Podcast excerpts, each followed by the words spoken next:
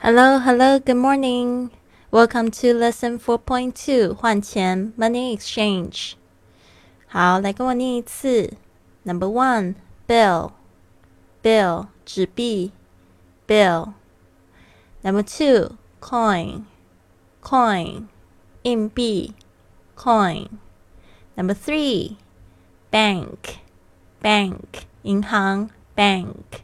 Number four, window window 办理窗口 window. Number five, banking hours banking hours 营业时间 banking hours. Number six, withdraw withdraw 提款 withdraw.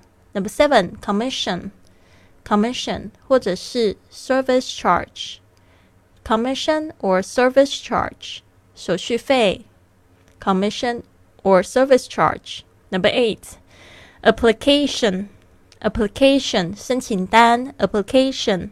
Number nine, receipt, receipt 收据 receipt. Number ten, where is the currency exchange?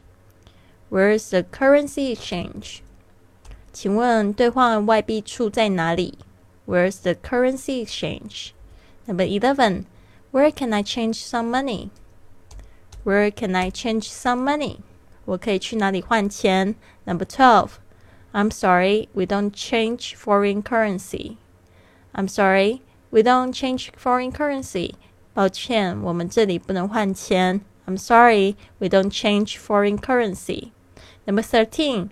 I want to know today's exchange rate.